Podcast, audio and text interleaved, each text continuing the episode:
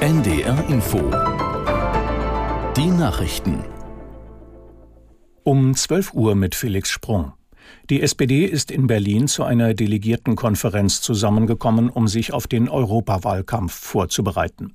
Die Wahl findet Anfang Juni statt. Die Sozialdemokraten küren ihre Kandidatinnen und Kandidaten und beschließen das Wahlprogramm. Zum Auftakt der Konferenz sprach die Vorsitzende Esken über soziale Gerechtigkeit als Kernthema der SPD. Wir stehen für eine Europäische Union.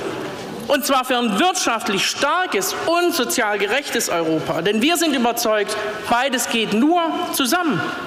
Unsere wirtschaftliche Zukunft ist nur dann gut, wenn sie auch gut ausgeht für Arbeitnehmerinnen und Arbeitnehmer.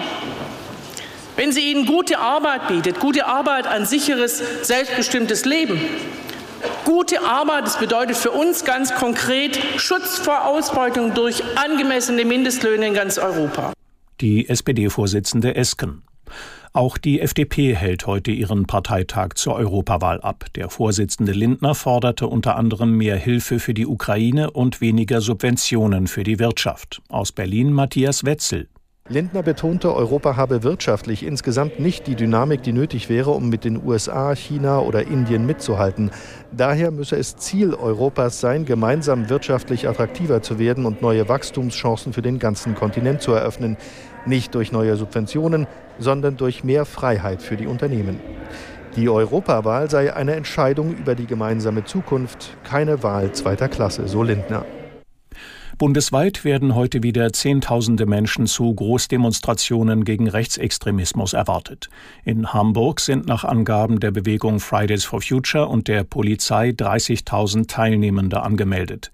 Mehr als 40 Organisationen und Vereine rufen zu der Veranstaltung auf. Im Norden gibt es weitere Demos, zum Beispiel in Bremerhaven, Melle und Schleswig. Generalsekretär Guterres hat die Mitgliedstaaten der Vereinten Nationen aufgefordert, das UN-Flüchtlingshilfswerk für die Palästinenser weiter zu unterstützen. Die vielen Helfer, die zum Teil unter gefährlichen Umständen arbeiteten, sollten nicht bestraft werden, sagte Guterres. Er kündigte aber auch rasche Konsequenzen an nach den Vorwürfen, dass zwölf UN-Beschäftigte am Massaker der Hamas in Israel beteiligt gewesen sein sollen. Deutschland und viele weitere Staaten haben ihre Zahlungen an das Palästinenserhilfswerk der Vereinten Nationen deshalb ausgesetzt.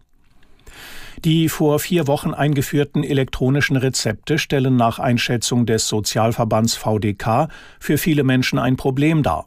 Für viele ältere Mitbürger sei die Anmeldung in der App zu komplex, so VDK-Präsidentin Bentele. Aus der Nachrichtenredaktion Arne Wichern. Die Betroffenen scheiterten oft an der Authentifizierung. Laut Bentele gibt es auch Beschwerden über Praxen, die sich weigerten, das E-Rezept auszudrucken. Dazu seien sie allerdings verpflichtet. Grundsätzlich unterstütze der VDK das vor vier Wochen eingeführte E-Rezept. Die Nutzung dürfe aber für niemanden eine Belastung sein. Die Beratungsgesellschaft McKinsey hatte in dieser Woche eine Studie über die Digitalisierung im Gesundheitswesen veröffentlicht. Ergebnis, vieles laufe holprig. Zwei Drittel der Praxen hätten jede Woche oder sogar täglich Probleme mit der Technik. Das waren die Nachrichten. Das Wetter in Norddeutschland. Neben Wolken meist viel Sonne und trocken, Höchstwerte 5 bis 10 Grad. Morgen wechselnd bewölkt, teils Aufheiterungen, verbreitet trocken, am Abend vereinzelt Regen möglich 6 bis 11 Grad. Am Dienstag heiter bis wolkig, zu Nordsee und Ems hin etwas Regen 6 bis 12 Grad und am Mittwoch viele Wolken, gebietsweise Regen möglich 6 bis 10 Grad. Es ist gleich 12 Uhr 4. NDR Info Podcast jetzt. Vertikal, horizontal. Glaubens- und Gewissensfragen. Glauben verlieren, Glauben finden. Sinnsuche in Krisenzeiten. Eine Sendung von Michael Hollenbach.